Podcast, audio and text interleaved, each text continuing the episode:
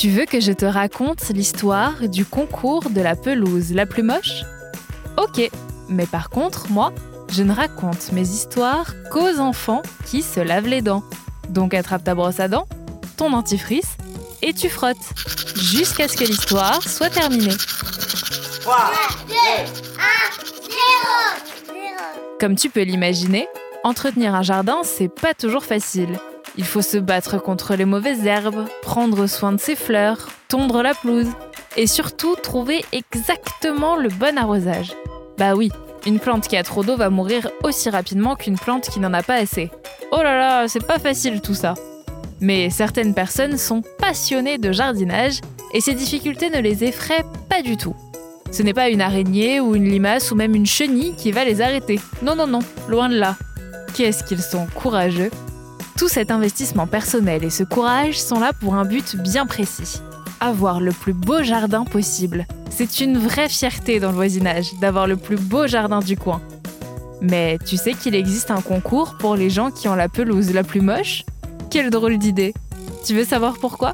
Je te raconte ça dans un instant. Mais avant, j'ai une question pour toi.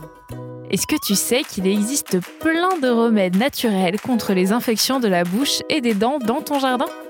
Par exemple, si tu as un aft dans la bouche, ton meilleur ami sera l'huile essentielle de laurier. En cas d'abcès, la lavande viendra te sauver la mise. Et si tu as une rage de dents, le clou de girofle fait de vrais miracles.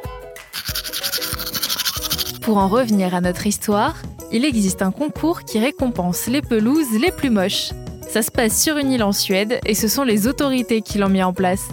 À cause du réchauffement climatique, l'île risque de trop puiser dans ses réserves d'eau et de ne plus en avoir assez pour les usages essentiels.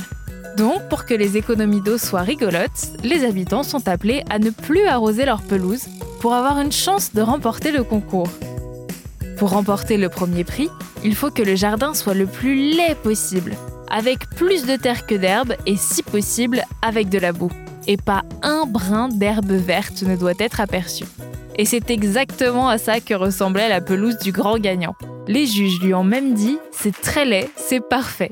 Et pour récompenser cet exploit de laideur, il a reçu des conseils de la part d'une botaniste pour savoir quoi planter en cas de sécheresse. Bon, montre-moi un peu tes dents. Fais A, fais I. Hum, c'est pas mal tout ça. Bien blanche comme il faut. Tant pis pour vous les caries. Allez maintenant, au lit.